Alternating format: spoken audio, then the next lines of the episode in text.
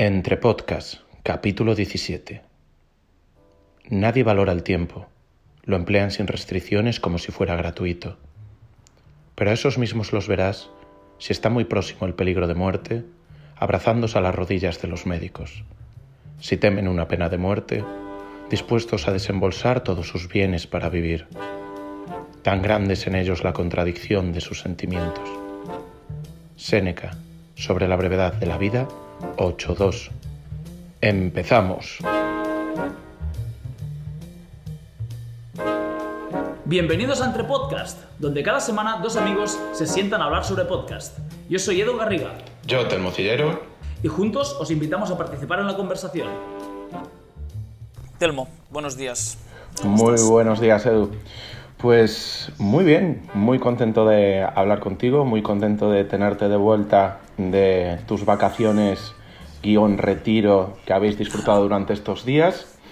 Y, y nada, pues como no puede ser de otra manera, os doy un poquito el parte meteorológico. Justo acaba de ponerse ahora, cuando le dábamos al botón de grabar, a llover y me atrevería a decir que incluso en cualquier momento puede ser que tengamos un poco de granizo. O sea que imagínate cómo andan las cosas. El día anda, anda peleón. Pero bueno, Sí, la cosa... Os, os- os estáis poniendo serios, ¿eh? nos estamos poniendo serios. Aquí o las cosas se hacen bien o no se hacen. Para hacer las cosas a medias mejor no empezarlas. Yo estoy, estoy creando el documento que tenemos nosotros para... Bueno, el- siempre creo un documento que se llama episodio y el número de episodio, como no podría ser de otra manera, en números romanos. Y para tu satisfacción, te tengo que decir que todavía sé escribir 17 en números romanos. Que si no, si no voy eh, mal encaminado es X, V, palo, palo, ¿cierto? Palo, palo. Número 17 Perfecto. ya. Parece, Perfecto. parece mentira. Y parece nada cuando miras el podcast del que hablaremos hoy y ves que llevan como 600 capítulos. También es cierto. Efectivamente. Es que ahí, en el, por ejemplo, tú cuando piensas en Joe Rogan, que son capítulos de tres horas, dices, ostras, pero este tío grabará uno a la semana como mucho, pero es que realmente graba cada dos días o cada tres si tiene un podcast, ¿no? Sí. Entonces al final pues van acumulando y algún día quizás lleguemos a nuestros 600, pero desde luego llegaremos ya con muchas canas, posiblemente con menos pelo y muchos más mayores, si es A que un día por llegamos. semana llegar a 600 se me antoja. Se me antoja maratoniano, pero bueno. ¿Por qué cerrar puertas, no? Efectivamente, siempre se puede hacer el, ediciones de pequeños extractos de los podcasts e irle poniendo Sí. números. Entonces Eso son de sería 5 muy- a muy 10 de- minutos. Eso sería muy de Tim Ferris, ¿eh? que, que ahí aprovecha lo más siempre, ¿eh? mirando cómo sacar el máximo provecho a, con el mínimo esfuerzo. Mm. O darle un micro a alguien y que grabe por nosotros un, pro- un programa también sería una excelente manera de, de, de- mejorar nuestra eficiencia, ¿no? Este sería el método Tim Ferris. Oye, Telmo, ¿qué, qué tenemos hoy, va? Pues hoy hablamos de un podcast que teníamos preparado, bueno, preparado, anotado, ¿verdad? Eh, desde hace tiempo, que es de tiempo, minimalismo digital, de un programa que se llama el The Art of Manliness, que aborda mucho desde una perspectiva humanista y mm, el, acercamiento pues de tema de entrenamiento físico, eh, algo de filosofía, un poquito como forma de vida, de manera así muy divulgativa, muy, muy ligera.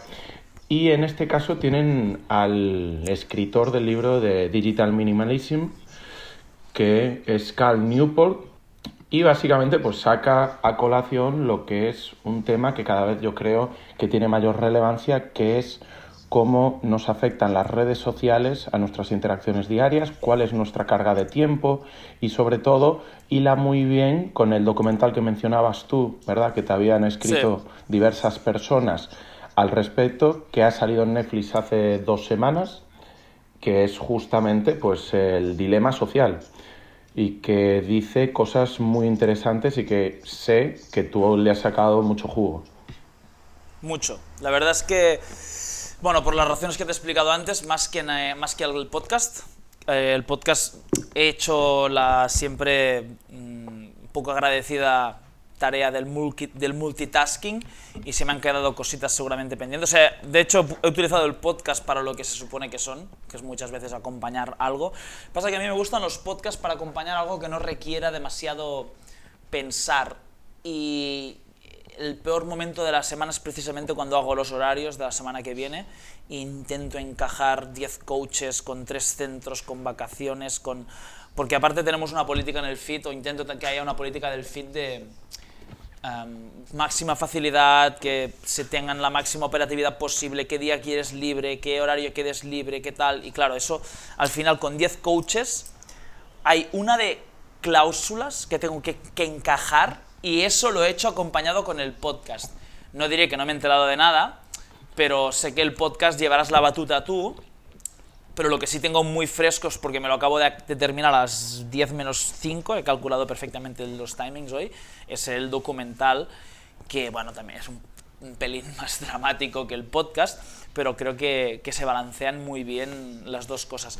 Eh, déjame preguntarte, ¿te, ¿te has leído el, el libro del, del, tipo, de Digital Minimalism? No, no me lo he leído. De hecho, no sabía que era un libro hasta que escuché el podcast. Me sorprende que, eso, que no, te lo hayas, que no te hayas acercado a él. Cuando empecé a escuchar el podcast a principios de esta semana, tuve la tentación de pedirlo a través de Amazon, que es una de esas cosas súper fáciles con el, y, de lo que podremos hablar, ¿verdad? Que es el compra ya. Pero apliqué perfectamente esa virtud de la, de la moderación y la templanza y dije, espera, si dentro de 30 minutos sigues queriendo comprarlo, cógelo. Y entonces a los 5 minutos ya se me había pasado, ¿por qué? Porque dije, es que miré a la mesilla de noche, vi mis tres lecturas actuales, miré a eh, pues ahora mismo son eh, el 21 lecciones del siglo XXI, que ha aplicado, te ha aplicado ¿Perdón? El, un, un, pequeño estudio de, de, la filósofa María Zambrano, eh, que es eh, sobre la vida y obra de Séneca. Nada, eh, es, es, un pequeño librillo de ediciones clásicas. Para refrescar un poco, ¿no? Sí, efectivamente. No, y sobre todo porque es un, siempre aporta algo completamente diferente la persona, siempre que sea una persona, pues como María Zambrano, que una erudita de la filosofía, ¿no? Y no algo a nivel divulgación que al final muchas veces te encuentras con un copia y pega de, de unos y otros, ¿no? Sí. Pero, pero bien, ese por esa línea. Y después el tercero, estoy... Eh, déjame pensar. Bueno, lo, tengo ahí. te, tengo, te, tengo, que imaginar, tú tienes, pongamos tres libros en la, en la, mesilla de noche, pero, mm. pero te acuerdas de solo dos, ¿no? Cuando dices que te los estás leyendo, eh, me, lo tengo que imaginar de manera simultánea, es decir, pones un mm. libro al lado del otro, construyes una línea muy larga de, que configuran cuatro páginas y vas leyendo los dos libros a la vez para absorber el doble de información, o primero lees uno y después lees otro. Eso sería, eso sería fabuloso. Eso sería, tremendo. El, no, realmente, de hecho, cada tipo de libro tiene como su, su momento del día, por así decir. Hay cosas que no puedes leer, por ejemplo, cuando estás cerca de irte a la cama, ¿no? Que por ejemplo tendo a utilizar libros, pues a lo mejor que son o de narrativa o de historia. o algún tipo de libro que, que, te cuente más una historia. Pues por ejemplo el de 21 lecciones es como más eh, invita más a eso previo a dormir, ¿no? La hora previa o algo así. Por ejemplo, pues ya si te metes en tema de, filosofía o psicología o algún estudio un poquito más profundo, pues obviamente incluso muchas veces tienes que estar más sentado que tumbado. Que muchas veces a mis compañeros les sorprende que me eche boca arriba a leer, ¿no? Porque y me puedo pasar un, un rato leyendo, aunque sea en el sofá, en el suelo con una esterilla o en la posición que sea, pues realmente aprovechas el momento. Un día hablaremos, un día hablaremos en algún momento que nos quede un podcast un poco pobre sobre las posiciones para leer. Pero no hoy porque llevamos nueve minutos de podcast y nos estamos convirtiendo en lo que siempre he odiado de los podcasts, que es que, que tardan mucho en arrancar. Como, mm. son como son gratis, solo valen tiempo humano y hay gente que tiene mucho. No, no creo que sea nuestro caso, pero bueno. Y, y, y los hace los hacen no profesionales, que sí que es nuestro caso, a veces miras un podcast, ostras, mira, qué bien este, eh, es interesante, habla de exactamente lo que quiero ver, cuatro horas, uff, y claro, llevas 15, 20 minutos de podcast y todavía están hablando de mierdas. Dios, es, espabilad ya, pavo. Bueno, eh, Telmo, dispara tu primer topic, va. Vamos a darle. Pues yo creo que un punto en el que podemos empezar y que creo que va a ser muy interesante es efectivamente la idea esa de la que se habla en el documental y que creo que es el mensaje, por así decir, para mí principal que se debería de llevar toda persona. Y es el hecho de que detrás de lo que creemos que es nuestra interacción con el móvil y del móvil con otras personas, realmente hay algo intermedio que es una millonada de servidores en Silicon Valley, bajo tierra, bajo suelo, etcétera, alrededor del mundo, que lo que están haciendo es básicamente intentar que estemos el máximo tiempo posible en el teléfono. Eh. El, por ejemplo, la keynote original de cuando se presentó el iPhone en 2007, esa famosa keynote que parece como que es de visionado obligatorio ¿eh? cuando Steve Jobs presentó la primera edición, él lo planteaba como un teléfono y como una extensión del iPod. Es decir, el iPhone, el primer iPhone, era un objeto de uso para escuchar música, hacer llamadas y facilitar interacción con otras personas. Pero no se presentaba ni siquiera hasta 30 minutos de haber empezado esa presentación, ni siquiera se hablaba de aplicaciones. No existían las aplicaciones. E incluso cuando se soltó el iPhone a la venta, no existía la App Store aún, porque era una preocupación muy importante para Steve Jobs el qué tipo de aplicaciones de terceros dejaban pasar a integrar en el móvil. De hecho, hablo, déjame buscarlo, hay, hay memes que comparan el, el, iPhone 1 con una piedra, por ejemplo, ¿no? Si no recuerdo mal, rollo. La piedra sirve para esto. mira, aquí lo, aquí lo tengo. Ah, no, pero era, era el, iPhone 10, creo. No, era en plan, si no hace nada, ¿no? Nos mm. han vendido aquí el, el, el, gran aparato y lo único que tiene mejor que una piedra, ¿no? Es que puedes escuchar música. Ahora hablo de memoria, ¿eh? pero sí recuerdo el meme este que, y que lo comparaban también, ¿sabes el, aparato ese que era, a ver si lo puedo describir a través de, las, de, palabras porque va a ser difícil, era un marco generalmente rojo con dos ruedecillas abajo, mediante las cuales, girándolas, construías un dibujo en dentro del marco que configuraba con una especie de panel pero era un dibujo que solo se podía construir mediante rectas. Y cuando girabas una, una ruedecita iba hacia la derecha, cuando girabas otra, esa misma iba, hacia la izquierda, y cuando girabas la otra ruedecilla iba hacia arriba y hacia abajo. Y luego lo, lo, lo, meneabas y se borraba el dibujo. ¿no? Pues comparaban el iPhone con, con, el chisme este, que no me acuerdo cómo, bueno, no, no, es que no me acuerdo, nunca supe cómo se llamaba, y, y era en plan, mira, prácticamente eh, hacen lo mismo. Yo a mí lo que me encantaría era saber cómo sería, o sea, cómo era por dentro. Sé, sé perfectamente de lo que hablas, pero porque además sonaba, cuando lo movías, sonaba como que tenía arena o, sí, algo sí, sí. así, ¿no? A mí me suena plan arena, que, debe tener algún tipo de, no arena de la playa, pero algún tipo de, mm. de material arenoso. Sí claro, pero cuando estabas con esa tableta, por así decir, llamémosle tableta, no había ningún tipo de, de extensión de lo que estabas haciendo hacia otra parte del mundo, ni conexión con nada cibernético, ni nada relacionado con la informática. Ahora lo que sucede, y ese es el mensaje principal y con el que podíamos abrir, que es que cuando tú coges el móvil y te ingresas bien en Internet a través de Google como buscador o en YouTube o en cualquiera de las redes sociales, hay algoritmos y hay servidores que cobijan y almacenan esos algoritmos que básicamente son los que te están mostrando cuál es la siguiente, cuál es el resultado de el siguiente gesto que haces con el dedo. Y ellos lo que están buscando es mantenerte el máximo tiempo posible perdiendo tu tiempo para que ellos puedan, a sus anunciantes, como su modelo de negocio, estar ganando dinero. Tú básicamente eres un instrumento en el cual te roban tu recurso más importante, que es el que no puedes crear de ningún lado, que es el tiempo que tienes en este mundo, el tiempo para invertir con las personas que quieres, estar agarrado para que ellos ganen dinero. ¿Sabes qué, he pensado esta mañana, expuesto al podcast y al vídeo? Yo ahora, recientemente, ha crecido en mí una, una inquietud que no tenía hace meses, ¿no? que no es solo la de tocar el piano, sino que es la de, para, bueno, para quien no lo sepa, yo he tocado en bandas toda mi vida y hace años que no estoy en ninguna de ellas y mucho que no que ninguna de ellas toca una canción compuesta por mí o hecha por mí. La palabra componer a veces se antoja demasiado grandilocuente teniendo en cuenta las canciones que he llegado a hacer, si, las comparas con las creaciones de auténticos artistas, ¿no?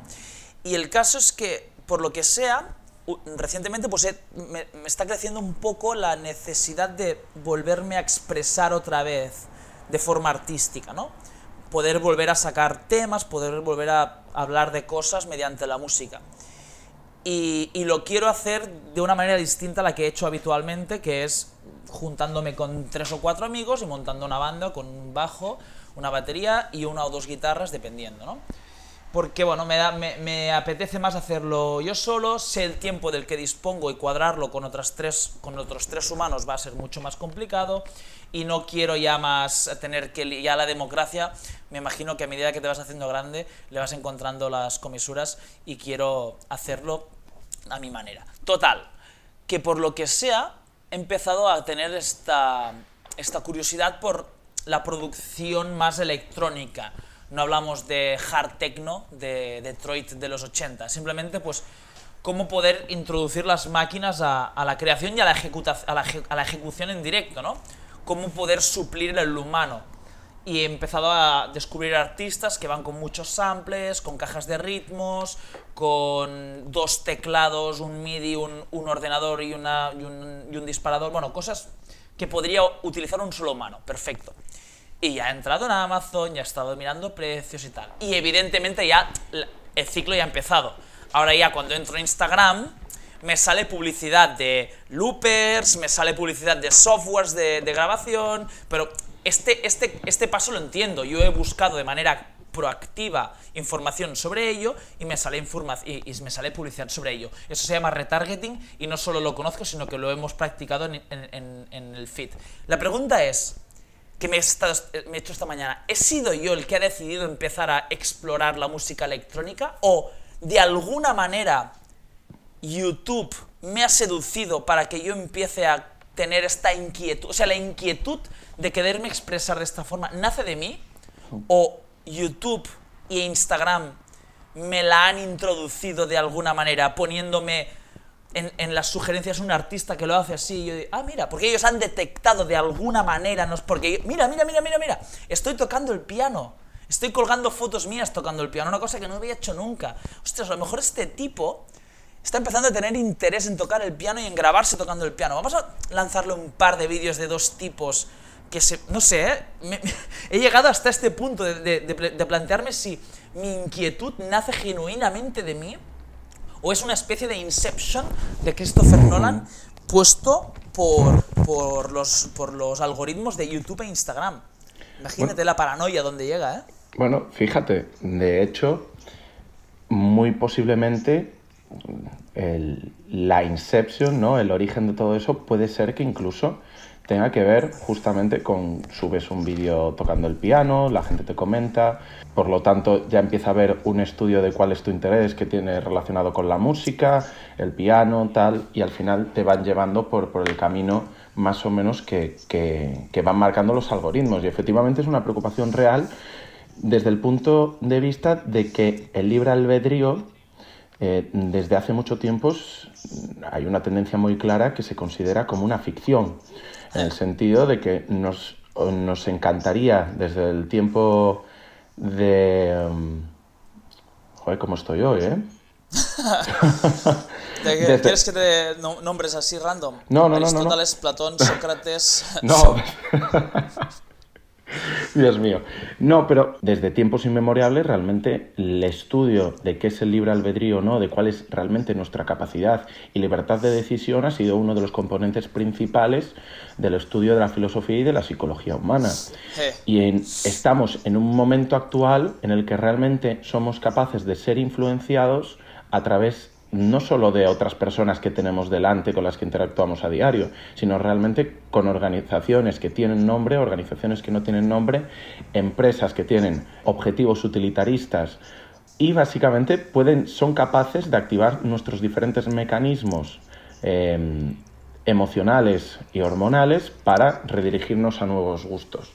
Y justamente eso era lo, que tú estabas expresando muy bien, ¿no? Y es que es una preocupación eh, muy clara desde el momento, de hecho, de que ya empieza a haber estudios en los cuales ya no solo los que se llevan trabajando en los últimos 50 años de marketing y de cómo ser capaces de que te pongan un anuncio de Coca-Cola y tú a las horas estés tomando Coca-Cola, sino antes, y pienses que realmente es porque te apetece la Coca-Cola, sino que estamos llegando al punto en el que cuál, y esto ya que te gusta a ti salía en el último podcast, se puede predecir hasta con un 80% de fiabilidad los rasgos de personalidad de una persona solo por sus interacciones dentro de redes sociales.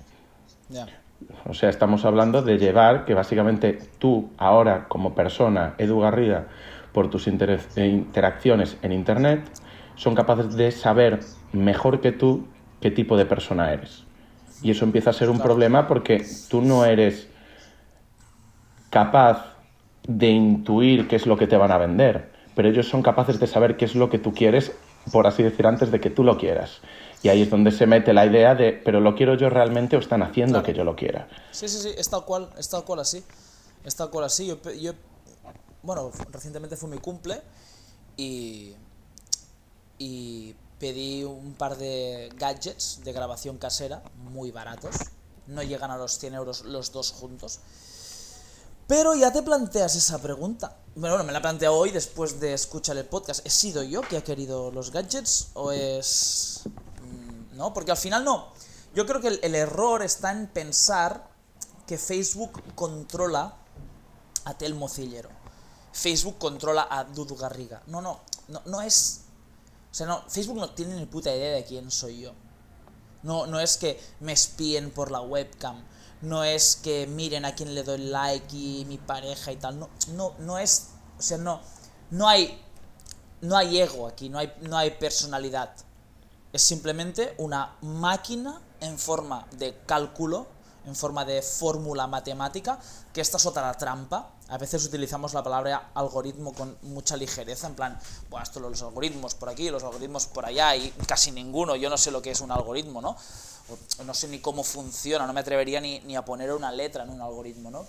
Pero no hay ningún tipo de afán de que Telmo o de que Dudu es, es mucho más grande que hmm. nosotros mismos. Es una rueda, si es que existe, de tamaño mundial en la cual nosotros no somos más que un insignificante, hmm. pero significante al final, engranaje en todo ello. Y la pregunta es que para mí es lo que le falta al documental, porque el documental de alguna manera peca de lo mismo que que critica, que es, no, critica muchas cosas, ¿no? y, se, y, se, nota en, el buen sentido muy bien la estructura, ¿no? De, vale, vamos a hablar ahora de los suicidios. Vamos a dedicar cinco minutos. Vamos a hablar ahora de los efectos eh, químicos en nuestro organismo, dopaminas, movidas, perfecto. Vamos a hablar del, del, impacto político, ahí se recrean un poco más. Vamos a hablar de qué generación... Hay una serie de, de, topics que quieren tratar, vamos a hablar de, la, de, la parte legislativa de todo ello. Muy bien, hay una serie de topics de los que habla todo lo hace desde un punto de vista bastante sensacionalista, desde un punto de vista muy clickbait, ¿no? De, de, de, lo mismo que critican, de mantenerte enganchado, pero no lo, no lo podemos juzgar porque un, una, una, una, pieza audiovisual precisamente tiene que tener esa narrativa suficiente como para tenerte enganchado a ella, perfecto, ningún problema, pero sí le falta para mí una cosa, que tal vez si tenga el podcast, aquí me podrás ayudar más bien tú, porque no, ahora no me acuerdo exactamente de qué, de, qué, de qué habla el podcast, o sea, si, el podcast trata este tema, pero le falta una solución. O sea, al documental, que para mí podría, podría haber sido un muy buen final, o hasta si me apuras, una muy buena segunda parte del documental, vale, hemos expuesto todo este drama la Tierra se va a la mierda. O sea, hay dos testimonios, uno decía Civil War, o sea, que, ¿en qué va a terminar esto? Se queda mirando a pantalla y dice guerra civil, tranquilo, y, y, el otro, el fin de la humanidad, el, el, el de las gafas, el, de las gafas y, y las rastas, ¿no? A ver, y, guerra... y al final dices, vale, pero vamos a poner una solución, ¿qué hacemos? ¿Nos barramos todos Instagram y Facebook o hay alguna manera más sutil y menos, y menos drástica de solucionar o convivir mm. con ello? A ver, yo no sé si es en el documental, pero yo sí que me he quedado con esta semana con lo que es una solución. También es cierto que em, a veces el tiempo me lo permite y otros, eh, cuando establecemos el siguiente podcast, si puedo ver algo más o escuchar algo más que en lo que hemos acordado que, veríamos y escucharíamos, lo hago y, por ejemplo, este chico Tristan, ¿no? Tristan. Eh, Tristan es como protagonista, sí. Sí, que se, bueno, tuvo una TED Talk, eh, tuvo por supuesto su TED Interview también, tiene incluso con tu amigo Yuval Noah Harari una conversación, efectivamente, íntimo, intimísimo. Y yo sí que me quedé con, con un mensaje que es una solución, que es una solución, por un lado, que pasa por las grandes multinacionales, o por las entidades, es que no son multinacionales, realmente son, son sedes en Silicon Valley que después, pues a lo mejor con suerte, tienen una entidad, pues como puede ser en la Unión Europea, ¿no? Un poco por, por tema de impuestos, etcétera, pero que realmente tienen su sede allí.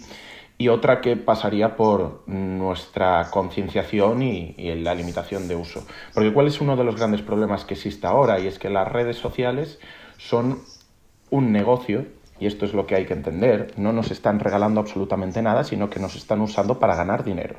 Y eso es el primer mensaje. Entonces, el problema de todo esto es que no hay un control ético, un control humano adecuado que limite cuáles son los límites, eh, valga la redundancia, de qué es lo que se puede hacer y lo que no se puede hacer para monetizar esos servicios que se prestan.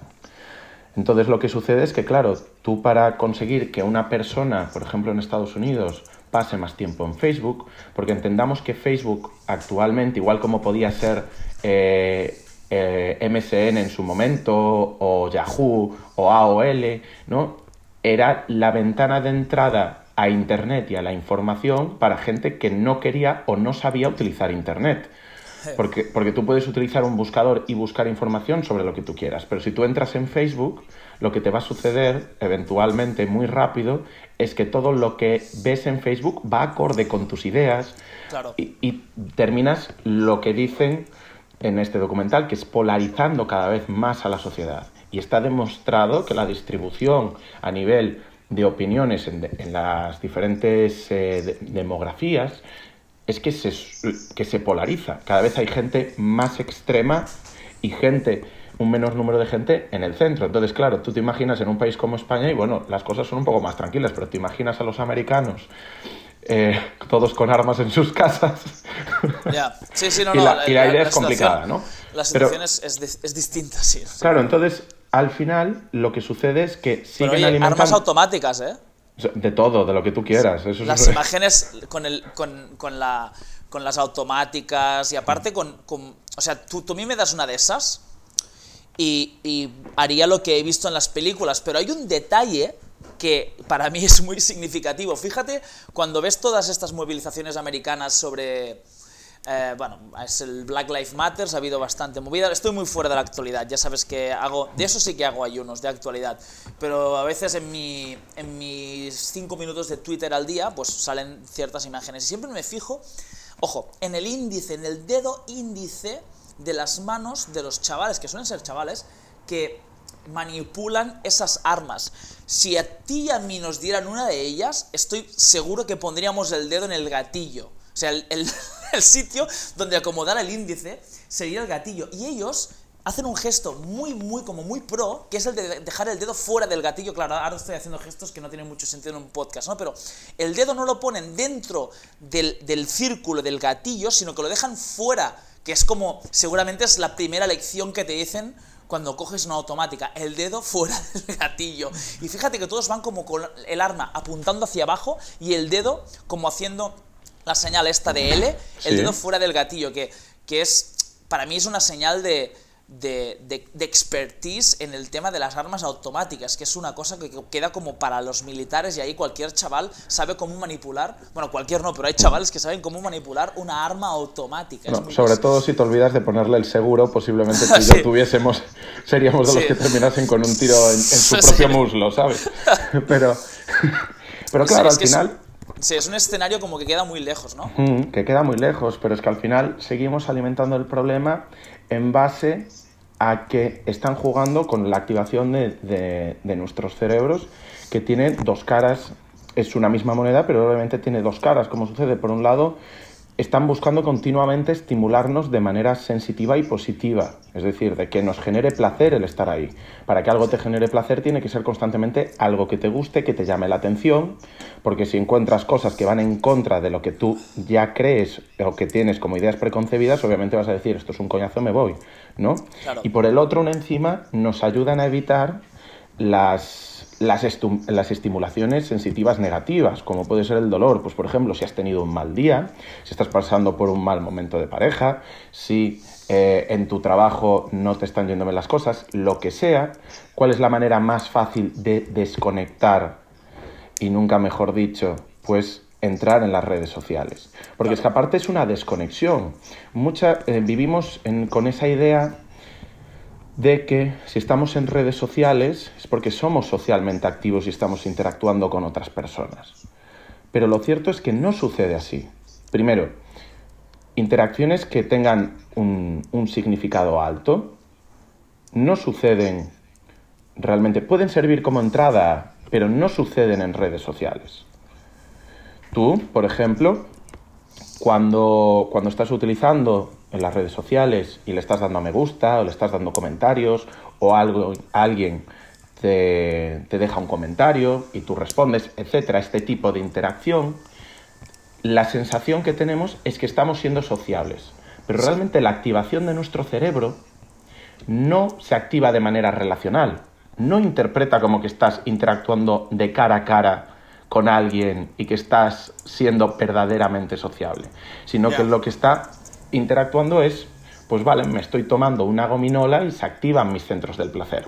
Pero ese centro del placer a los cinco minutos desaparece, que es lo contrario, por ejemplo, cuando tienes una relación importante con alguien de amistad, afectiva o de lo que sea, que esa sensación positiva dura durante horas, dura durante días, dura durante semanas, porque la activación y las implicaciones que tiene para nuestro cerebro son completamente diferentes. Entonces, es una paradoja el hecho de que sintamos que somos sociales por utilizar estos servicios, pero al mismo tiempo nuestro propio cerebro no los interpreta como tales. Y después es cuando terminas, efectivamente, como sucede en muchos casos, pues con esa sensación de, de soledad, esa sensación de vacío que nos lleva pues a no estar satisfechos con el punto actual en el que estamos en nuestras vidas. Aquí tal vez podrás aportarte un poco más de ciencia que yo, pero es un poco lo que hablamos en el podcast de Atomic Habits, ¿no?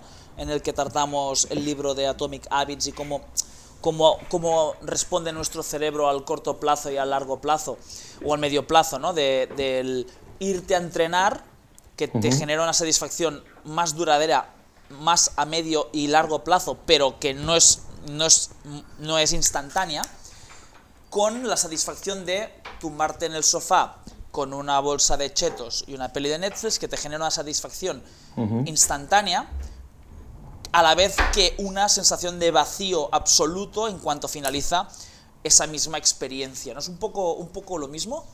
Claro, es que ¿cuál es el problema? Que tú una bolsa de chetos, posiblemente, a menos que tengas un problema serio, te tomas una bolsa de chetos. Y entonces, vale, te sientes mal después de los 5 minutos, bueno, de los 30 minutos en los que has tenido ese, ese subidón, ¿verdad?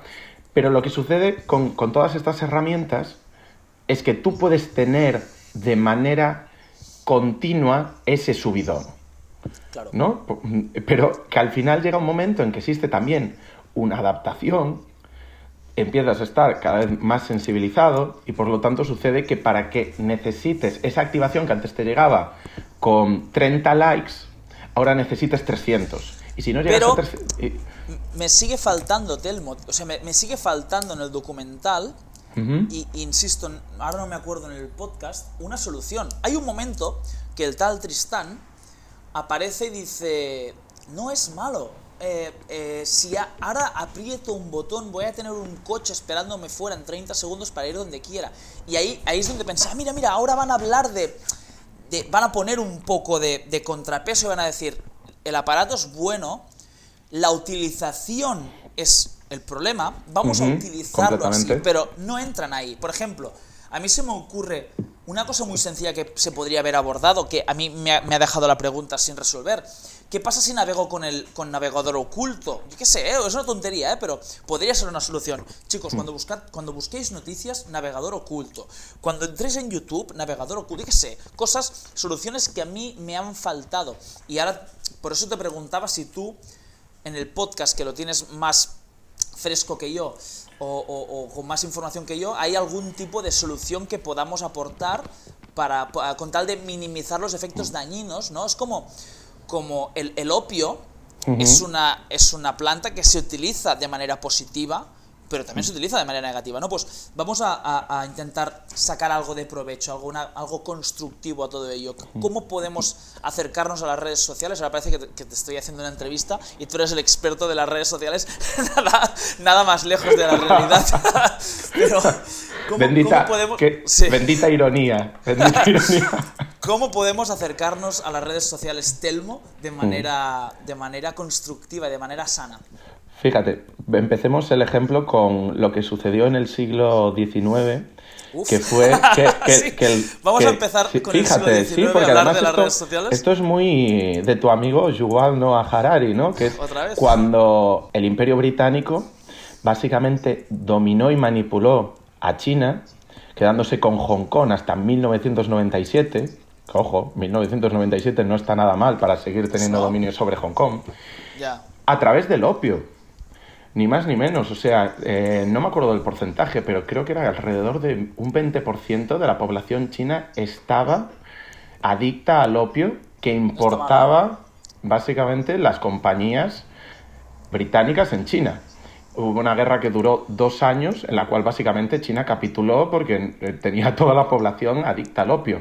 Y esto es muchas veces lo, lo, lo que pasa con esto.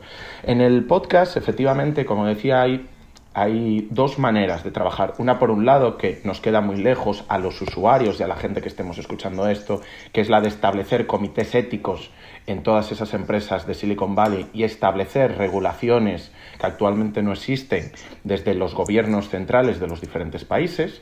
Y después la que, es una solución muy, poco estoica porque no depende de nosotros. Claro, y después la otra cara porque al final es que todo es multifactorial en esta vida. Nunca suele haber una relación de causalidad de A causa 100% B, sino que hay correlaciones de pues todos estos factores explican un 60%, un 70%, ya si explicas un 80% ya básicamente has descubierto la piedra filosofal.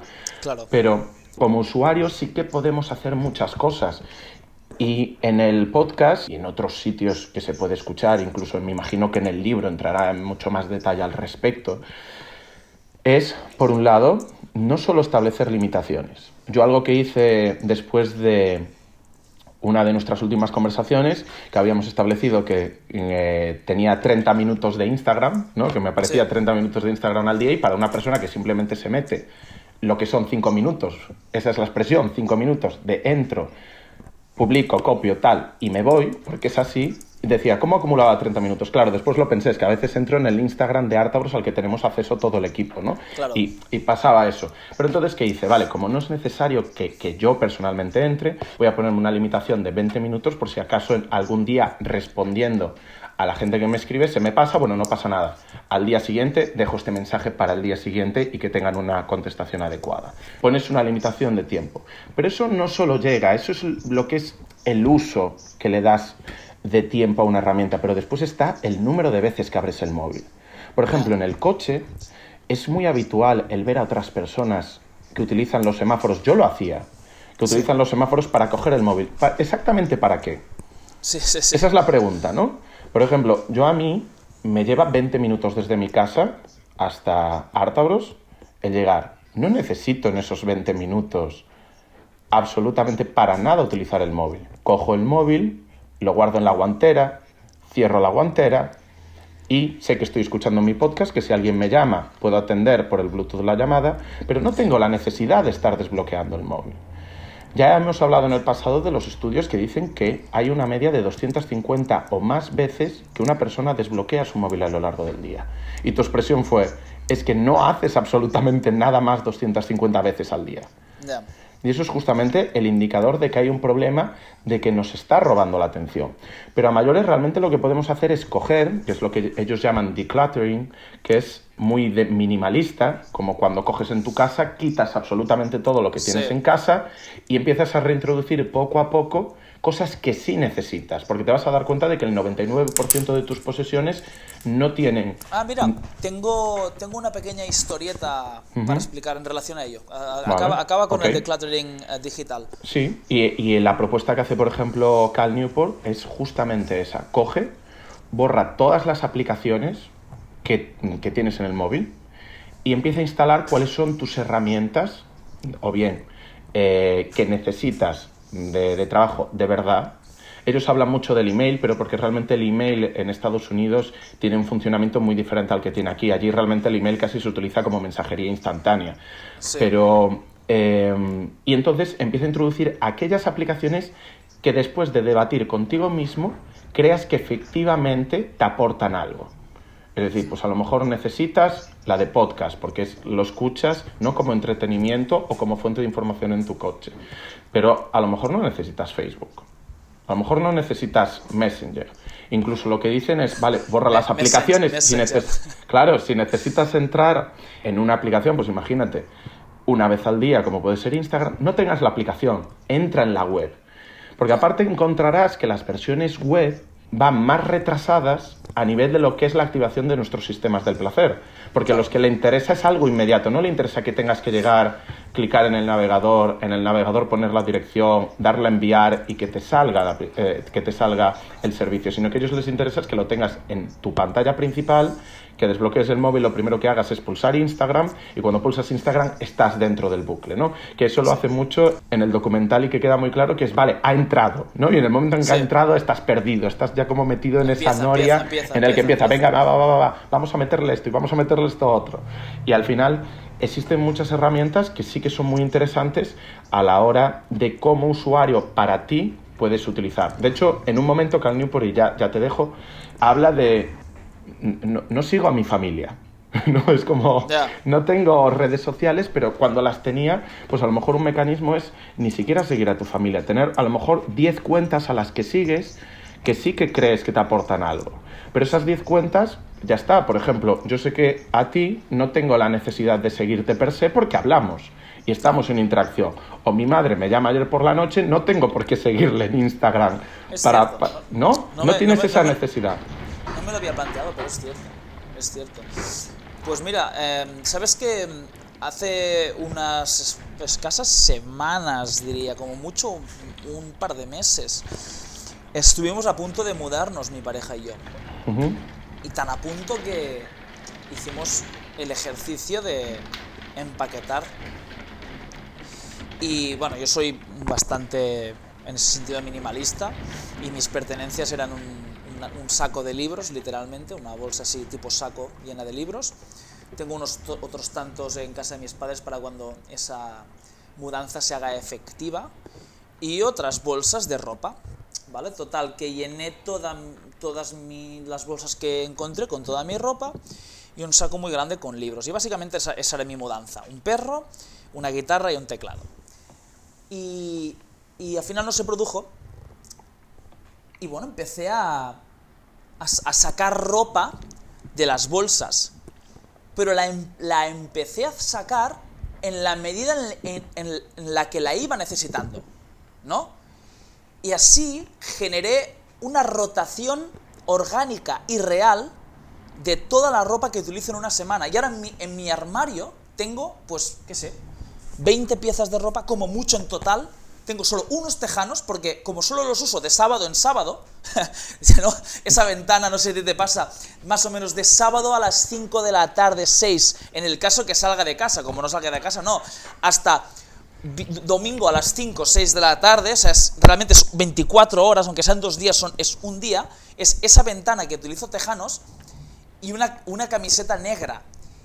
Y eso como de semana en semana da tiempo a lavarse, no tengo más tejanos en mi armario que unos tejanos. Y luego pues cuatro o cinco eh, pantalones cortos de hacer deporte y otras cinco o seis camisetas de manga corta para hacer deporte. otra, otros pares de, de, de esto de, de, calzoncillos. No utilizo calcetines porque voy todo el día en las famosas chanclas que ya comentamos en el, en el episodio de las 11 preguntas. Y tengo el armario súper vacío. Y ha sido un declutter, ¿no?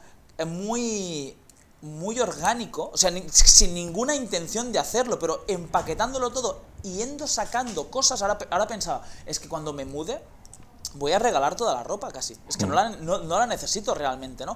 Pero sí que siempre he encontrado. Yo estuve familiarizado con el minimalismo cuando salió el documental, realmente me impactó mucho porque le pusieron nombre y forma muchas cosas que yo ya practicaba de alguna manera.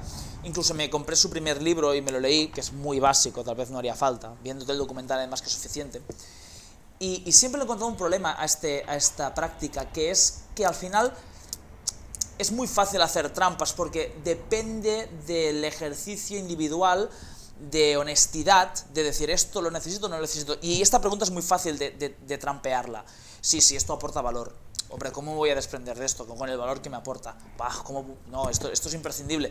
Y, vale, haces el ayuno este de, objetos, ¿no? El ayuno de, de, aplicaciones, perfecto. Pero en cuanto vuelves a incorporarlas y haces la gran pregunta, ¿no? Te sientas y dices, vale, ¿qué necesito? Es muy fácil que te la respondas mediante trampas, mediante, no, no, ¿cómo, no, cómo me voy a desprender, a, desprender de esta aplicación si para mí es, es básica, ¿no? Mm. Y luego al final acabas, acabas estando en el mismo en la misma situación. Así que mira, de alguna manera Ah, podríamos aplicar el, esta recomposición orgánica de mi armario también con las apps, ¿no? Te lo borras todo una semana y luego durante la semana siguiente, vale, vamos a empezar la semana. Y en cuanto requieras de una app, boom, te la vuelves a instalar. En cuanto requieras de otra app, boom, te la vuelves a instalar. Y a lo mejor, no lo sé, a lo mejor tendría el éxito que ha tenido en mi caso el tema del armario que, aparte, tú sabes la, la tranquilidad, la, la sencillez, la, facilidad a la hora de levantarme, abrir el armario y cojo eso porque no hay mucho más, no hay mucho mm. más de donde escoger. Claro, a lo mejor hay que ser, hay que ser tan básico como yo, ¿no?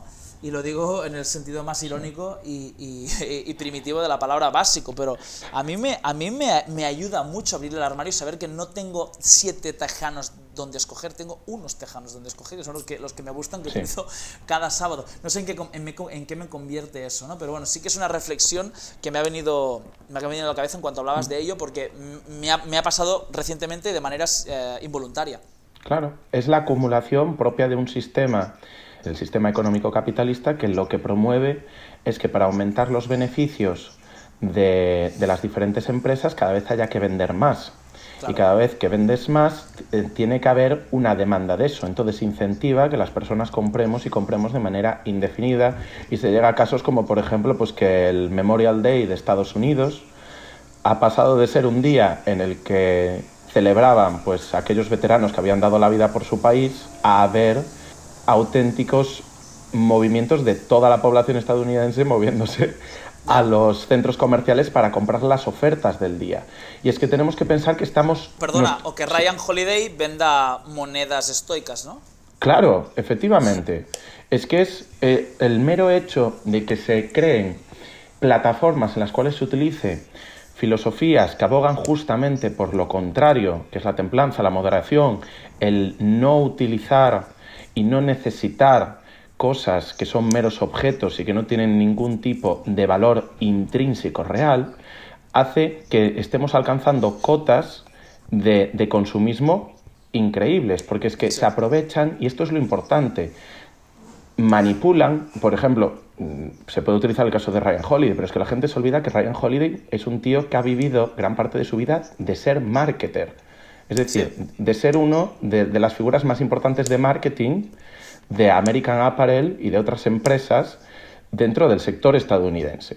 O sea, su trabajo es vender a la gente cosas y que fuera de lo que sea o no su, su, práctica personal individual, la cual ni tú ni yo conocemos, obviamente está manipulando a la gente utilizando las redes sociales para tener unos ingresos económicos, utilizando esos circuitos que están integrados dentro de nosotros, que es desde el momento en que nacemos, es la búsqueda constante de placer. Cuando nosotros nacemos tenemos que mamar. El momento en que mamamos eso provoca un vínculo de placer entre la madre y el hijo en el cual se va estableciendo ya los mecanismos hasta el día que, nos, que, que, fallecemos. Pero es que el problema de esto es cuando se transforma en que nuestro sistema hedónico está constantemente activado y constantemente queriendo más. Y eso es lo que hace justamente las redes sociales o esta gente que utiliza las diferentes modas para enriquecerse. Cuando, vale, se pone de moda unas mochilas, perfecto porque estás vendiendo mochilas. Pero ya cuando vendes una filosofía estás saltándote lo que es la filosofía en sí misma por otro tipo de posición filosófica diferente que es el utilitarismo y que básicamente nos ha llevado al momento actual que es utilizar todo para obtener otra cosa. Entonces ya no eres un exponente de una filosofía. Sería muy interesante saber cuál es el, el punto de vista de Ryan Holiday a todo eso. Hmm. ¿No? Sería interesante, sí. Porque ahora imagínate que te dicen, no, no, todo el dinero que recaudo de las monedas lo destino a niños al África. Eso sería lo perfecto. Sí, sí. Efectivamente. nos, tenemos, que callar la boca. De hecho, efectivamente. De hecho, una vez tú y yo hablamos de algo parecido a nivel de, de una idea que tenía yo y lo primero que te dije es si algún día esto tuviese algún tipo de beneficio, iría completamente a una de las ONGs con las que trabajamos habitualmente todos los años nosotros. Sí, que... es un esto es un lugar al que he llegado yo durante este, hmm. estas vacaciones. también debido a, ciertas lecturas que me llevé. No, no, no ha acabado siendo una Thinking Week del todo, pero ha sido bastante Thinking Week. Porque al final, bueno, mi plan era irme a hacer una Thinking Week en plan estricta, un libro por la mañana, un libro por la tarde y leerme dos libros al día prácticamente. Unos sobre, que hablaran, ya te lo comenté, que hablaran sobre la felicidad y los otros que hablaran sobre branding, curioso también, ¿eh? y, eso tenía que, ir acompañado de que mi pareja la aceptaran en un retiro vipassana, lo cual no sucedió y al final pues mezclamos un poco los dos planes y nos fuimos los dos a la casa que tenía mirada en la Sardaña y como ella también es una vida lectora, pues leímos bastante, pero claro, ya había perros de por medio, había aprovechamos también para entrenar en un box de ahí, o sea que fue una cosa mixta, pero sí que uh, leí mucho, uh, mucho más de lo que me esperaba que acabaría leyendo, o sea que estoy bastante, uh -huh. bastante contento aquí. Un día te explicaré a los lugares que llegué, pero a uno de los que llegué fue este.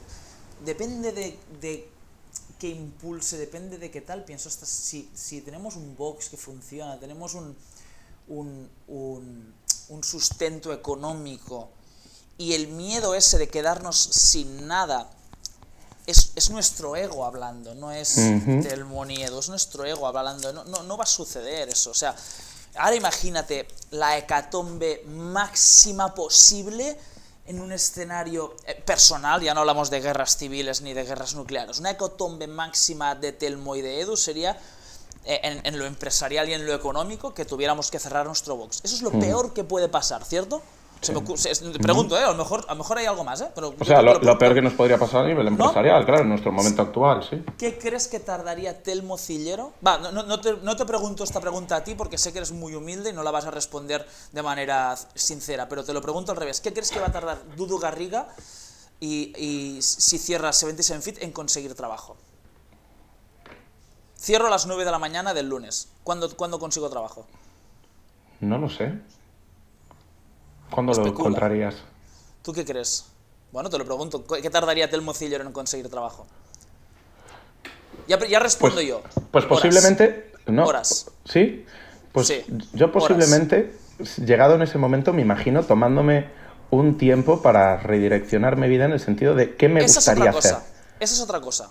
Claro. Pero lo que quiero decir es que Sí, ahora, tenemos ahora me doy cuenta comodidad, dónde quieres llegar. tenemos de, comodidad, de tenemos claro. la, la, comodidad uh -huh. de poder destinar los beneficios de un hipotético uh -huh. eh, proyecto sobre estoicismo online, como fue tu caso, o por ejemplo un libro, como podría uh -huh. ser el mío, que estoy ahí trabajando en ello, a una causa que nos haga más felices que el propio dinero, ¿no? Es, es simplemente una reflexión que ni, ni quiere sentar cátedra sobre lo que está bien y lo que está mal, ni tan siquiera escribir en mármol unas leyes eh, ni unas cláusulas que voy a, a- a- que voy a, a cumplir a posteriori. ¿eh? Simplemente es una reflexión a la que llegué que dije, esta, si, está, si está todo bien, si tenemos Claro. gimnasios, funcionan, si en el caso peor de los casos encontraríamos trabajo en cuanto quisiéramos. El tema es este, en cuanto quisiéramos. El mocillero manda 4, 5, 20, 10 emails, tiene trabajo al momento, te lo aseguro yo. Mira, tienes trabajo en planes si quieres, si eso sucede, ¿vale? O sea que no, ese no es el problema, ese no es el problema. Claro. ¿no? Y es, eh, bueno, no sé cómo hemos acabado hablando de esto. Sí, pero lo entiendo de- de Ryan completamente. De hecho, es, eh, y es el constante proceso de debatir con nosotros mismos hasta qué punto realmente son necesarias X cosas y cuál es el impulso inicial, como tú muy bien dices, que nos lleva a hacer esas otras cosas. Por ejemplo, a mí me pasó eh, una cosa curiosa el otro día.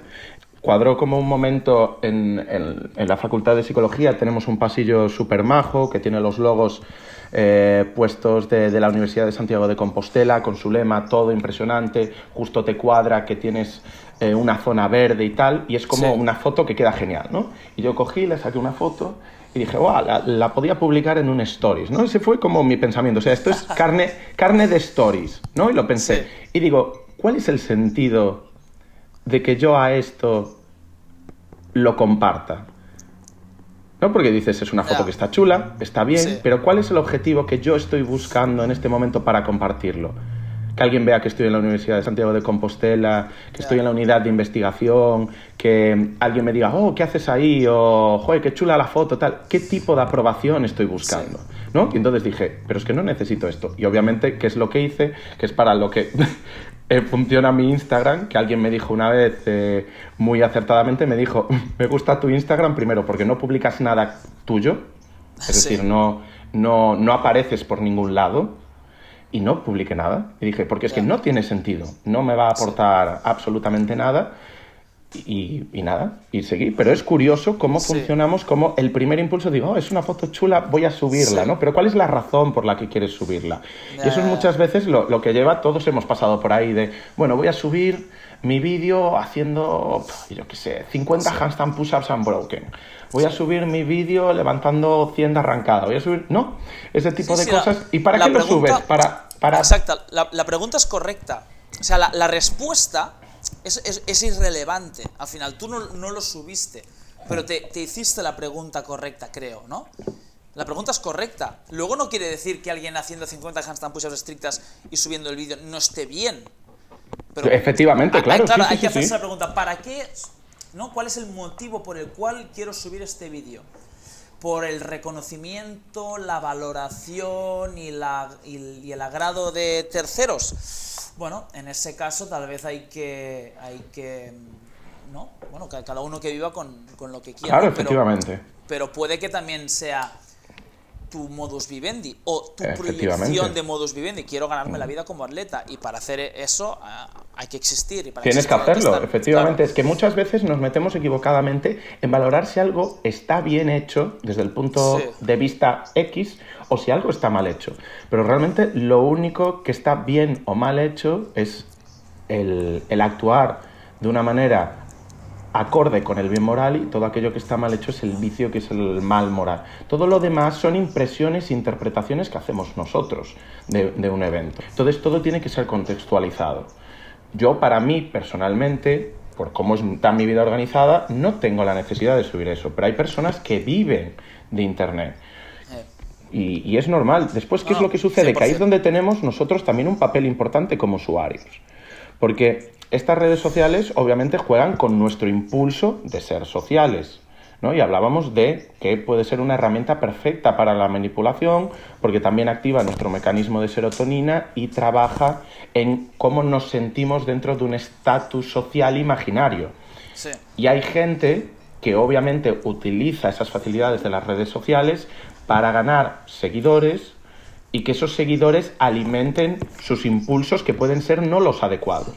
Hay gente que en redes sociales utiliza pues para tener eh, ganancias económicas meramente por eso y haciendo a lo mejor cosas que no son las adecuadas. Pero hay otras personas que se ganan la vida aportando información útil, eh, siendo como tú dices, buscando eh, ser atleta dentro de un panorama y que te apoyen X marcas y que eso es completamente correcto desde la perspectiva de cada persona que quiera utilizar sus redes sociales. Y ese no es el problema.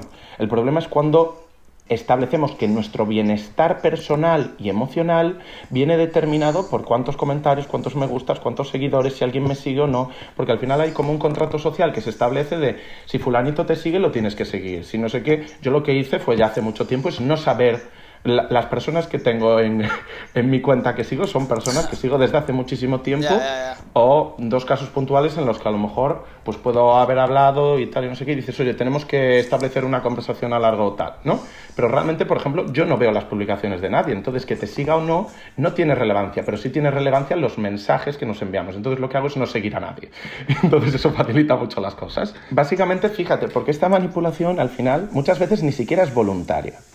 Por ejemplo, el usuario que, mayor eh, número de seguidores tiene en, Instagram, al parecer es Kim Kardashian, ¿no? Sí. Y por lo tanto tiene una capacidad de manipulación de las redes enorme y de mucha gente que la sigue o bien por entretenimiento, o bien como modelo, o bien como ideal de belleza, por así decir. Y esto es muy peligroso porque hay un componente de manipulación voluntaria por personas que tienen bases de seguidores y otra que es la involuntaria. Desde 1999 a 2017 ha habido un incremento de suicidio en adolescentes, en chicas, especialmente de un 33%. Si vemos desde 1999 a 2007, que fue cuando salió el primer iPhone, y de 2007 a 2017, un incremento de un 33% es un incremento excesivamente alto para ser explicado por una cosa que no sea eh, un impacto tan alto como ha sido la introducción de los smartphones dentro de nuestro día a día. Y es que al final tenemos que pensar que en la época de la adolescencia, cuando se está desarrollando lo que vamos a ser como personas y que vivimos tan de manera emocionalmente activa, de hecho, si tú ahora piensas, dices, ¿cuáles son las canciones que más me gustan en el mundo? Son canciones que has escuchado cuando eras adolescente. ¿Cuál es el tipo de música que te gusta? El músico que, eh, los grupos y los álbumes que escuchabas eh, cuando eras adolescente. Después irás descubriendo otros nuevos grupos. Muy posiblemente.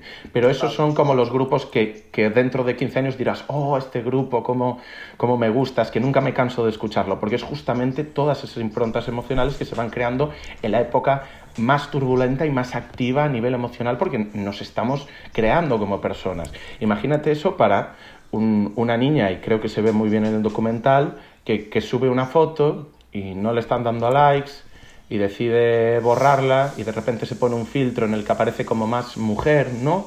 Más maquillada, más tal, y de repente pues le empiezan, oh, qué guapa, tal, no sé qué, le está reforzando positivamente el que haga eso en el futuro. Pero no solo eso, sino que se presenta también eh, lo que se llama castigo positivo, que es el castigo positivo entendido como que aparece un estímulo, ¿vale? El castigo negativo sería eliminar algo. El castigo positivo es que aparece algo que es menudas orejas, Dumbo, Y eso impacta a la niña. Pues imagínate cuál es el tipo de impacto que puede haber en multitud de personas que están en la época más activa emocionalmente y por lo tanto más vulnerable, porque nunca lo pasarás tan mal como cuando tu primer amor te rompió el corazón, por así decir, ese tipo de castigos y refuerzos que constantemente están creando antecedentes y consecuentes para una conducta determinada. Conducta determinada que es publicar X cosas dentro de las redes sociales y que en función de cuál sea el outcome o los estímulos que vengan después, va a provocar que esa persona se redefina eh, eh, continuamente. Hmm. Sí, está claro que, que la situación... O sea, es como... Si ya es dura la adolescencia con 30 niños y niñas en clase y 200 en total en un instituto, por decir algo, imagínate la adolescencia con, no sé cuántos millones de adolescentes puede haber en España, ¿no? O en el mundo. Hmm. Eh, sí, la, se, se, se, agrava, o sea, se, se acentúa todo. Se acentúa la depresión, pero también se acentúa a través de manera peligrosa la, el éxito o la virtud o, la, o la, congratulación se, se acentúa todo, se desvirtúa todo. Todo, todo, todo asume una magnitud que, que en realidad no tiene. Y que además no permite tiempos de autorregulación. Porque estamos acortando tanto el ciclo de, de, lo que son esas sensaciones de placer y de dolor, esas estimulaciones negativas y positivas, que llega un momento en que incluso, imagínate, eh, yo te escribo, Edu, ¿me puedes recomendar un libro para esta semana que mm, no me apetece leer nada en especial y me apetece que me recomiendes tú un libro? ¿Cuántos días te puedes tomar para responderme? Un montón de ellos. No hace falta que me respondas a los cinco minutos o que me respondas al momento. Y sin embargo nos estamos acostumbrando a responder todo ya porque si no la porque tenemos una sensación dentro de nosotros de que hay que responder ya. Y, las cosas para las que realmente tienes que actuar ya, por ejemplo, si tu pareja se cae por las escaleras y hay que ir al hospital, no, no va a suceder a través de un mensaje de texto o a través de un mensaje direct eh, de, redes sociales, ¿no? Lo importante realmente no funciona en eso. Y se ha perdido mucho esa idea de, del papel, de la carta, de escribir. De hecho, carta en latín significa papel. Y, en el cual una persona, entre una carta y otra, pasaban semanas. Bueno, creo que es un buen, un buen momento para explicarle a la audiencia nuestra famosa correspondencia. Puedes explicárselo si quieres. pues la correspondencia fue un ejercicio que empezamos con Telmo antes del podcast. Tal vez podría. puede haber sido un proto entre podcast, ¿no? La correspondencia. Y básicamente, pues era emular la vieja práctica del envío de correspondencia y de la carta, ¿no? Que permite más la reflexión, que permite más la pausa, que permite más la extensión que no un una nota de voz que cuesta mucho hacerla interesante. Fíjate, eso te, eso te iba a decir. Fíjate cómo cada vez la tecnología, perdona que te interrumpa, va teóricamente acercándonos más en el sentido de que eres capaz de enviar vídeos, eres capaz de enviar audios, eres capaz de enviar mensajes, puedes enviar de todo, pero sin embargo cuando ves un vídeo, cuando escuchas el audio, cuando ves el mensaje es como pues sí, puede causar, oh, esto es gracioso, tal, pero es como tú me envías solo un mensaje de audio y yo seguramente esté con el móvil escuchando y diciendo, pues sí, pues tal, tienes razón, pero no estoy como ahora, ¿no? Que, que nos sonreímos, estamos hablando y estamos interactuando. Mm. pues la correspondencia era un poco recuperar el, el, el eh, nunca tuve el hábito, ¿no? pero recuperar la costumbre ancestral de enviarse cartas con un buen amigo que está a distancia mediante las cuales pues se comparten reflexiones, se, aprende el uno del otro y tal, y, nos lo tomamos bastante en serio. Entonces, sí quiere decir que a lo mejor tardamos una o dos semanas en contestarnos la, la carta, pero y en tres mi caso, y cuatro, en algún caso, al menos en el mío, de yo me acuerdo de uno que llegamos al récord de cuatro. Creo que la última no la has contestado directamente, o sea, al final era un partido de tenis y la, y la, pelota se la tuvo que quedar alguien. O sea, alguien tuvo que, que, recibir la última correspondencia. Ostras, pues tendremos que mirarlo. Sin, contestar, sin contestar. Bueno, en cualquier caso, era Porque empezamos el podcast, yo creo que fue. Claro, no, no, sí, sí, sí, fue por el podcast. En cualquier caso, es un era un ejercicio interesante. Eh, yo a veces se lo enseñaba a Kai en plan, mira, mira qué frase se hace, porque era muy, era muy, era un poco, un poco como esas construcciones eh, que están como muy cargadas. Como Más rimbombantes, ¿no? Sí, sí, sí. Eran construcciones ahí muy... yo, yo me ponía en el papel, y eh, digo, voy, voy a hacer esto, va a ser Shakespeare con Cervantes, enviándose, enviándose cartas, ¿no? Era, era, era, era guay, era muy guay. Mm. Y, y, nada, no sé por qué estamos hablando ahora de, de las cartas. De, por, ah, sí, por la inmediatez, ¿no? En la comunicación, eso que, que tiene que ser todo ya y sí, sí. Bueno, básicamente es, es hacia hacia donde se dirige uno, efectivamente. Mm. Y, fuera de, obviamente, de lo que yo pueda decir, que eran emails que realmente aportaban algo. ¿no? Fuera de que yo pueda aportar más o menos a otra persona, el, tus respuestas y mis respuestas tenían un contenido que de otra manera no serías capaz de aportar, porque había una reflexión previa, había un, un, esquema de, de, pregunta-respuesta o de temáticas que se iban desarrollando que de otra manera no puedes desarrollar y que tampoco puedes desarrollar en esta mecánica de podcast que también es inmediato porque estamos dialogando y conversando. Pero sin embargo la naturaleza de esa, de esa correspondencia pues era un poquito más pausada, reflexionada. Tú te imaginas, por ejemplo, a los miembros de la ilustración escribiéndose entre ellos y uno le enviaba una carta a otro y tenía para responder, o sea, vale, me llegaba ahora la carta, pero ahora me voy al café, después tengo un par de días para leer, es decir, respondías cuando sentías que era adecuado responder y estabas preparado para hacerlo. Ahora estamos constantemente recibiendo mensajes que parece que la respuesta tiene que ser ya. Sí, ah, una de las máximas del minimalismo que recuerdo haber leído es que las o escuchado en su podcast, ¿no? es que yo te digo que tuve, tuve mi época ¿no? minimalista, en plan consumir su contenido, eh, es que las urgencias casi nunca son urgencias. Mm. Que es una filosofía interesante porque si es urgente y ya ha sucedido, a lo mejor ya llegas tarde, con lo cual ya no es urgente, porque ya no, ya, ya, no, ya no vas a llegar, ¿no? Por ejemplo, un accidente de, coche, si, ha sucedido, puedes ir más o menos tarde al hospital, pero ya llegas tarde. Y luego muchas cosas que se camuflan de urgencia y no lo son.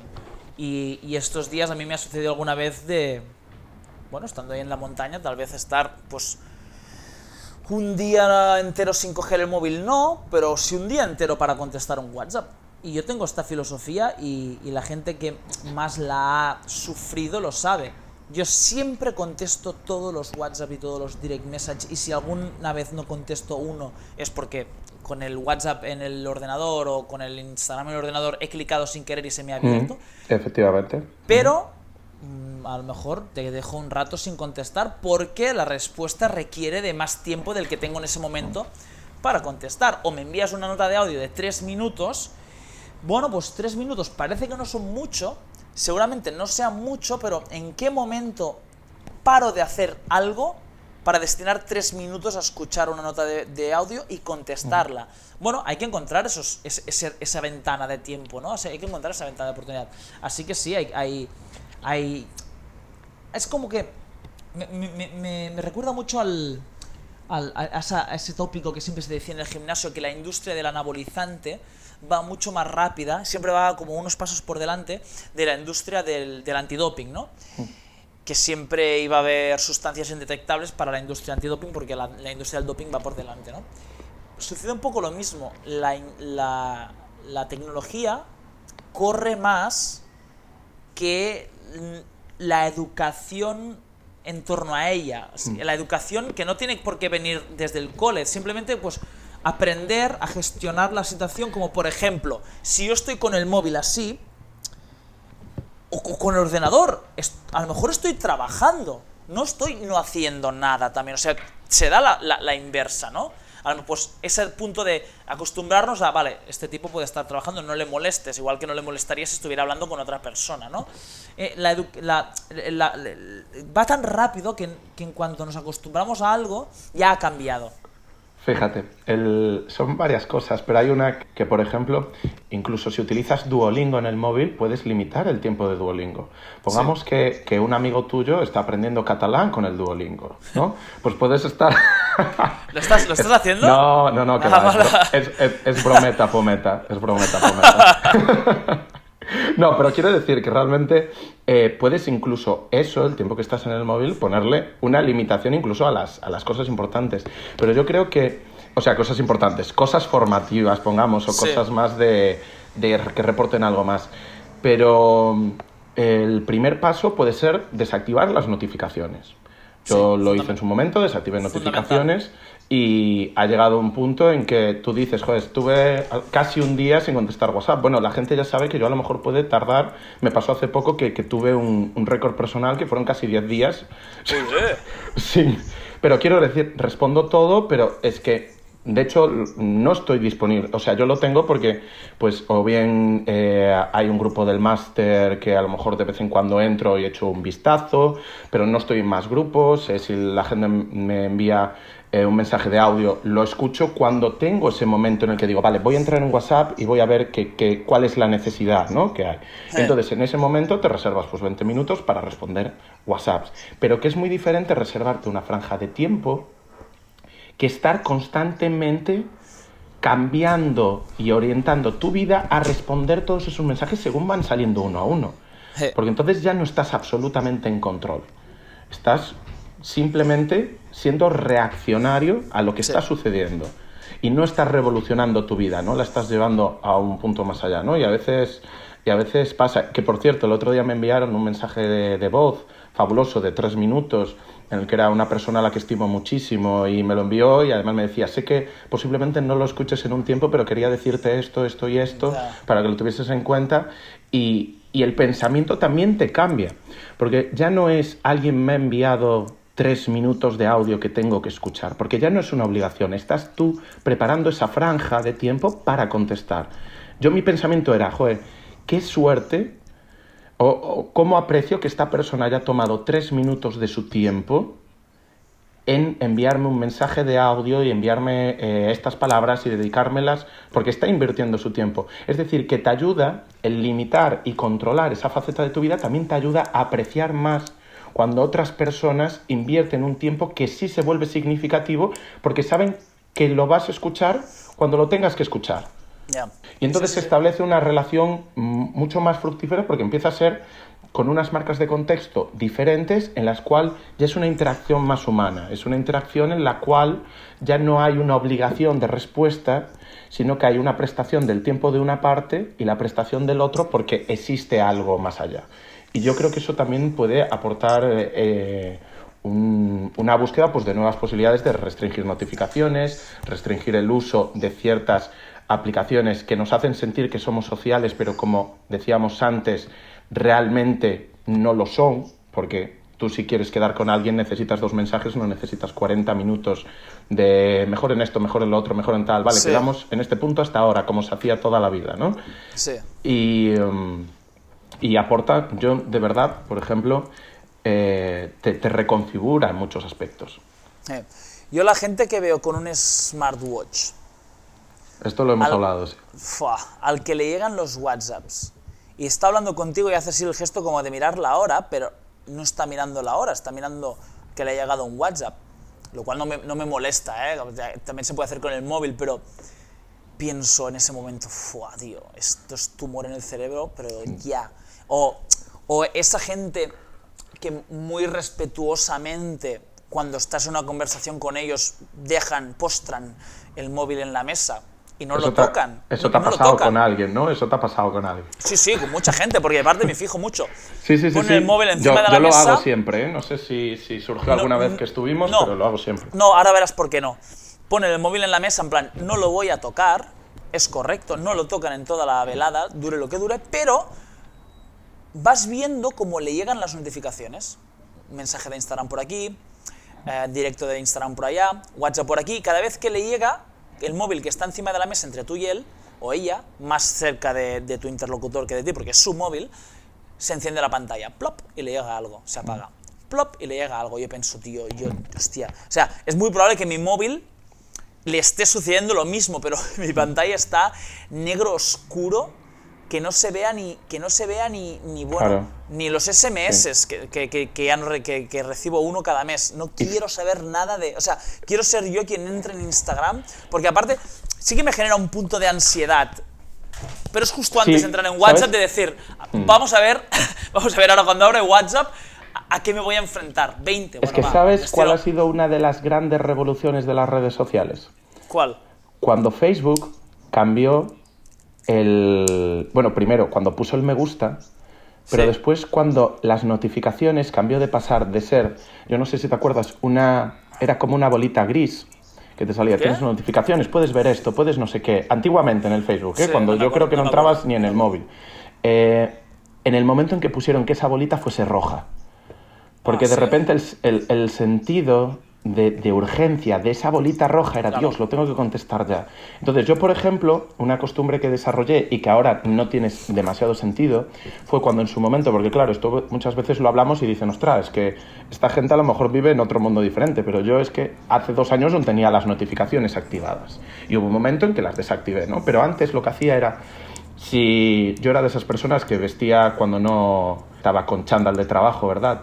iba con pantalones pitillo, y entonces, lo cual no te sorprenderá, seguramente. Y entonces llevar el móvil, si era un poquito grande, era un poquito complicado cuando te sentabas y esas cosas. Entonces lo que hacía, lo quitaba y como aún tenía las notificaciones, lo ponía boca abajo. Y boca abajo y no lo movía de ahí durante fuese lo que estuviese haciendo, ¿no? Ponía eso y ponía la cartera encima. Y esa es una costumbre que me ha quedado, pese que ahora y a ti te sorprendió en su momento cuando me viste, porque habíamos hablado de los smartwatch y después me viste que llegaba a uno, me dijo, esto, pero, pero tú tienes, y le digo, ya, pero es que si tienes las notificaciones desactivadas, no sirve para nada excepto para la hora, que es para lo que quieres un reloj. Sí, sí. Pero fíjate que no, no he criminalizado los smartwatch. o sea, he hablado en todo momento de la gente que veo que le llegan los WhatsApps por el smartwatch y pienso, guau, si no, o sea, no, no, había suficiente con el móvil. Es que además te vibra. es que además te vibra, claro. Es que, Uf, es que ya, ya, ya, noto, ya noto, que. Todo eso se puede desactivar. O sea, sí, sí, sí. todo eso se puede desactivar, pero sí te vibra, es una pasada. Lo sé, lo sé. Mm. Lo sé. Y oye, ahora que ya creo que va a ser un colofón increíble si dedicamos dos minutos, aunque creo que lo vamos a rematar rápido porque ninguno de los dos sabe mucho sobre eso, si rematamos dos minutos al The Light Phone que hablan en, en, el, en, el, en el podcast, ¿no? que al final, no sé, lo he investigado, veo que tú estás haciendo lo propio ahora mismo también. Eh, no he encontrado... El, Sí, no he encontrado su precio, he visto que vale como 30 euros al mes, en, pero creo que solo se puede comprar en Estados Unidos, va con una SIM card. Es un diseño muy minimalista, muy bonito, sirve para escuchar música y, hacer llamadas y tal. Está guay, este es un concepto que está, está interesante. Ah, no sé, no sé si has destinado algo de tiempo a, indagar sobre el concepto del, del, del light phone o del phone light, light phone. Sí, no indagué en él, pero, por ejemplo, hay un chico en el box que tiene el. Creo que es un modelo que se llama Palm o algo así, que es, que es como del tamaño de, tres dedos. Pero sí que tiene aplicaciones, sí que tiene. Pero es súper pequeño. El iPhone, al parecer, sí que no tiene. Es un future phone, es como un móvil clásico de los que teníamos antes Nokia, Samsung, eh, Siemens, eh, antes de que existiesen los smartphones esos que eran irrompibles y que enviar SMS era toda una aventura. Sí. Y básicamente pues es un funcionamiento que eh, personalmente, a lo mejor para una persona que sí que tenga un problema de adicción puede ser eh, un objetivo último al que llegar, porque igual que sucede pues con una persona que, que padece de alcoholismo, pues incluso el tomar un sorbo eh, es, es, pernicioso, ¿verdad? Pues exactamente para aquellas personas que han desarrollado una adicción, que cada vez son mayores, obviamente. Ahora me estaba planteando, ¿eh? eh hmm. o sea, hoy el podcast se nos va a alargar, pero, pero me da igual porque me lo estoy pasando muy bien. Y creo hmm. que, que lo, bueno, el oyente que llegue hasta aquí estoy seguro. Que lo traspasemos, sí. Sí. ahora me, me imagino eh, el iPhone, ¿no? Este móvil minimalista que tiene SMS, llamadas y música solo. Buscad, buscad el diseño porque es muy bonito, ¿no? Y, y, me siento, y aparte he visto que no es muy caro, es que el precio es correcto, son 150 dólares. Ah, yo lo, que, yo lo que había encontrado del iPhone eran 350. Bueno, me, sigue pareciendo un precio, un precio razonable, ¿no? Pero claro, imagínate la de cantidad de dudas que surgen ahora si haces la transición, porque en el fondo es, es, un, de alguna manera un paso hacia atrás, o sea, mm. Es que me surgen dudas eh, la música, ¿quiere decir que tengo Spotify o me voy a tener que volver a descargar la música? ¿O cómo es la música en The Lightphone? Creo, creo que el, objetivo... El, WhatsApp, perdona, ¿eh? el WhatsApp eh, es una herramienta de trabajo ahora mismo en 77 Fit. Eso quiere decir que, hay, mm. que habría que construir otra plataforma que podría ser Slack, pero eso significa, vale, pero tú sabes que no es tan fácil como decir, chicos, nos vamos a Slack, ¿no? Mm. Hay, que, hay que construir los mecanismos para trabajar con Slack, ¿no? Y, hay que adaptar el trabajo con Slack, igual que estamos adaptando una serie de, trabajos también con, con, email que hacemos cada semana con los coaches. ¿Qué más? Bueno, evidentemente mi móvil ya no serviría como, como para recibir WhatsApps de nadie. Uh, ¿cómo, interactúo con Instagram? Porque voy a tener que, estructurar una serie de, de, horarios para trabajar en Instagram desde el... o sea, hay, eh, hay toda una serie de preguntas que van surgiendo que son casi infinitas, ¿no? Sí, efectivamente. De hecho, creo que una parte de, del proyecto del iPhone va muy unido a generar alternativas, como por ejemplo puede ser pues Uber, trabajar con Uber para que haya una versión sin rastreo, ¿no? O, por ejemplo, pues eh, limitar el tipo, porque esa es otra que, que, ya lo hemos medio comentado por encima, que es, claro, el que no haya entidades que estén adueñándose de tus datos y de tus y ya no de tus hábitos de consumo, sino de tus hábitos diarios, de qué es lo que te gusta, qué no te gusta, qué es en lo que te paras cinco segundos a mirar y de qué es de lo que pasas olímpicamente, porque todo esto está contabilizado y, manejado para, para, obviamente tenerte pues eh, tu vida agarrada al, al móvil. El iPhone es, es, bonito, ¿eh? eh no, no, habíamos investigado mucho, pero, pero está, está interesante. En cualquier caso, y ya con esto yo me quedaría más, más bien satisfecho con el podcast, es que a, pesar de saber muy poco sobre el iPhone, tampoco como que hace tres horas no sabía que existía, aunque creo que un par o tres de reviews de YouTube van a caer hoy, Luego, si dentro, de, si dentro de dos meses aparezco con un iPhone, no sabremos si he sido yo el que lo ha querido o ha sido YouTube que ha detectado mi... Bueno, da igual.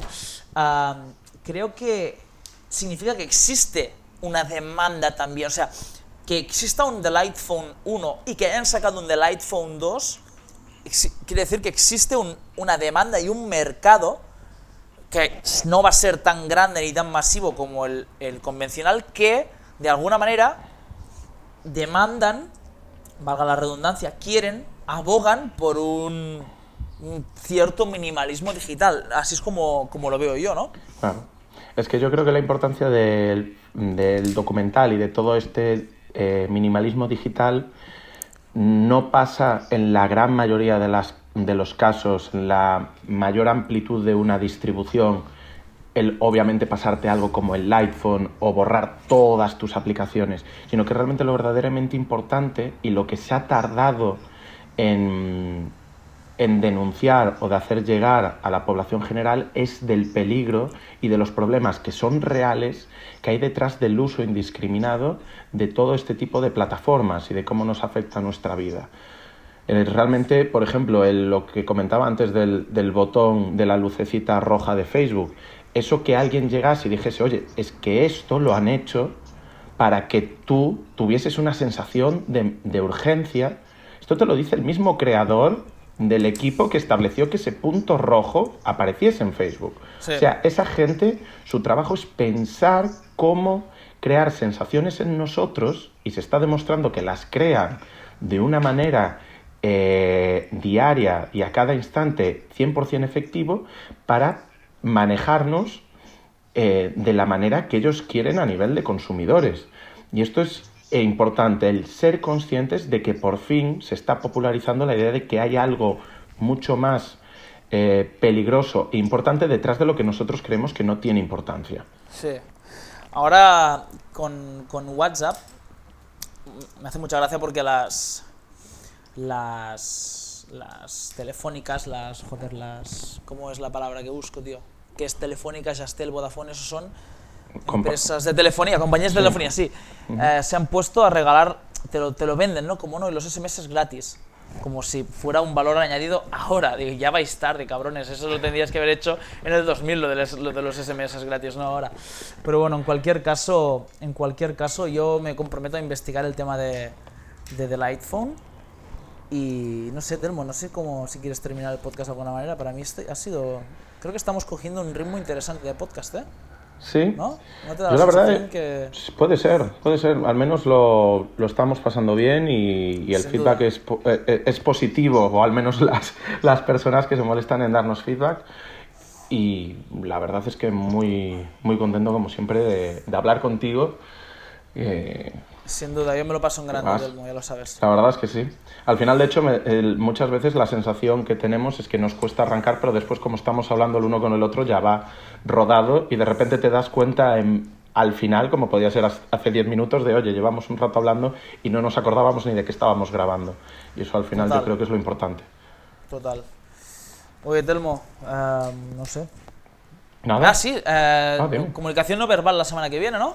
Dijimos. Comunicación no verbal, efectivamente. No sé exactamente, no me acuerdo del podcast, me lo pasó Kai. Lo voy a rastrear para tener un podcast de referencia a partir del cual arrancar la conversación.